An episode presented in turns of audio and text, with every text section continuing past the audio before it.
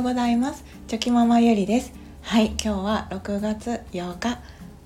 木曜日です。皆さんいかがお過ごしでしょうか？はいえーと、今日はですねあの普段から自分がこう見聞きするものこう刺激ですね。見聞きするものの刺激はが自分に与える影響というテーマではいお話ししようと思います。あの皆さんは普段こういろんな情報とか、うん、映像とか、まあ、とにかくいろんなものを見聞きすると思うんですけれども、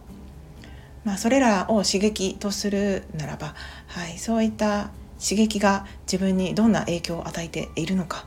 うん、考えたことはありますでしょうか。えっと、自分もですねあのこうそういった影響を考えてみてですね改めてあ普段から本当にこう無意識のうちにでもこう見聞きしているものっていうのはあ少なからずその後の自分の行動に影響するんだなってことが分かりましたので気をつけていかないといけないなと思ったというそんなお話になります。はい、ゆるゆるお付き合いいただけると嬉しいです。はい、いやあのー皆さんはですねあのプライミング効果というのをご存知でしょうか？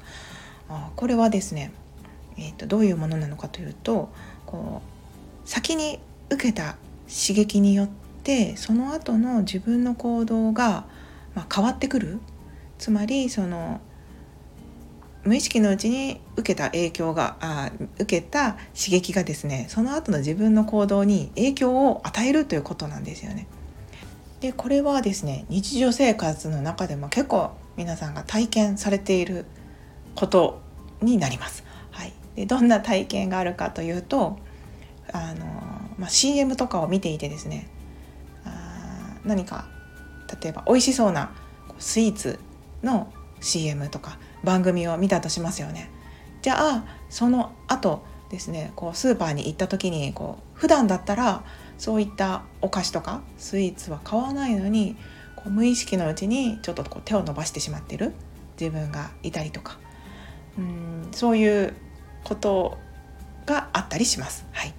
でこのプライミング効果というのはですねまさに自分自身には自覚がないということなんですよね。なので本当にこう無意識のうちにその行動をとってしまってるとか、まあ、そういうことになるんですけれども、うん、でなんかすごくこれって面白いですよね。でそれをですね普段の生活で、まあ、気をつけないといけないなって思うことがですねあの普段こう自分が見聞きするものもやっぱりそれは刺激になりますので、はい、その後の自分の行動がこう変わってくることにつながってくるんですよね。でなんかそういうこうプライミング効果の実験みたいなことがあのあるみたいなんですけど、はいえーと、なんかその学生さんを2つのグループに分けてあの1つのグループには無作為に選んだ単語のセットをこう与えてですねもう一方のグループにはあのちょっとお年寄りを連想させるような単語のセットを与えてでそれらのこう単語を使ってこう文章を短い文章を作るように指示されたそうなんですね。でその後、はい、実験の後学生さんたちのこう歩く速度を測ったところですねそのお年寄りとかその高齢者を連想させる単語をその与えられたグループの歩行速度歩く速度がですねそうではないグループよりも遅くなっていたっていう結果もあるみたいなんですね。なのであのそういったこう実験もあることからやっぱり自分たちがその刺激ですよね何かしらの言葉でもいいですしうんと映像でもいいですしやっぱりその何らかの刺激に対してその後の行動っていうのはものすごくこう変わってくる。それがしかもこう無意識のうちに変わってくるんだなっていうことをですね。はい。が分かってなんかとても面白いなと私も思いました。なのでこうそれをこう普段の生活で生かそうと思ったらですねあのー、まあ、無意識に行動に移してしまうということなのでやっぱいいように使いたいですよね。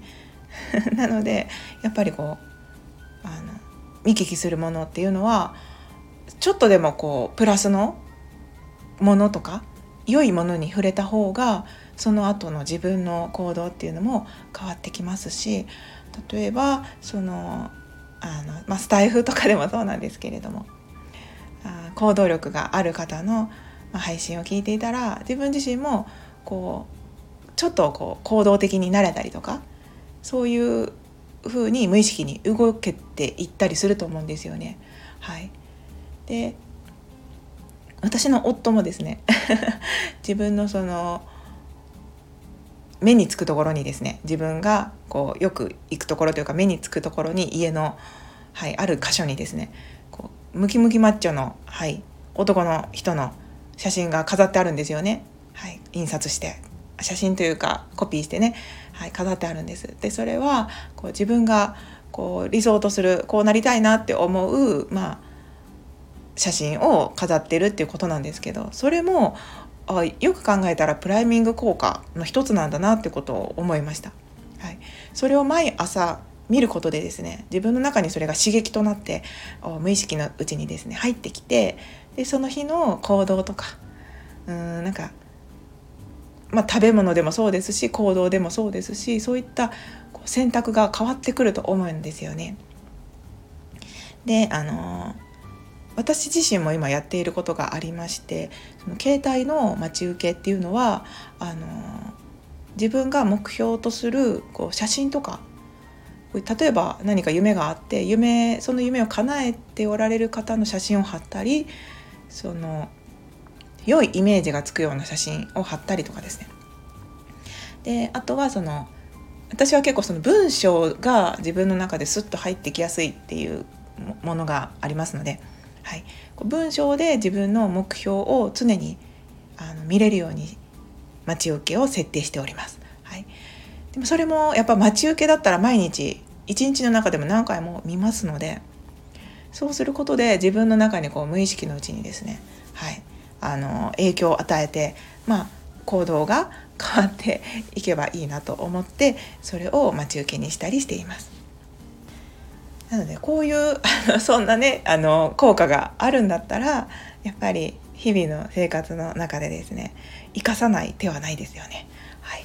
なので、うん、やっぱり自分自身もあそういうふうにこう待ち受けにしたりとか目につくところに何か目標を貼ったりとか写真を貼ったりとかっていうことも一つですし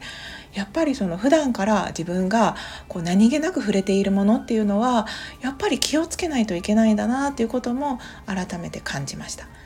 うん私自身とてもそのこう、まあ、ニュースとかでもそうなんですけどあまりこう良くないようなニュースとかをに触れているととてもこう気持ちもものすごくこう引っ張られてですね疲れちゃうんですよね。なので人よりもそういったものを敏感に受け取ってしまうということがありますのでより一層あの気をつけないといけないなっていうのは思ったんですけどあのそういうねプライミング効果という観点から見てもですねあ普段から、はい、やっぱり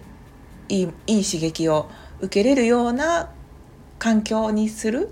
自分をそういったところに身を置いたりそう悪いものを受け取らないような刺激を受けないようなこう工夫をするっていうこともとてもとても意味のあることなんだなっていう、はい、ことを思いました。はい、なので、はい、普段から、はい、気をつけていかないといけないですね。はいということで今日のお話は以上になります。最後までお聴きくださいまして本当にありがとうございました。はい、今日もぼちぼちやっていこうと思います。それでは今日も口角を上げて、はい、あのー、よかったら皆さんもこのタイミングで一緒にウイスキーと言っていただいてですね口角を上げて一日をスタートしていただけたらいいなと思います。はい、神々でしたね。はい、ということでいきますね。はい、せーの。ウイスキーはい ではまた明日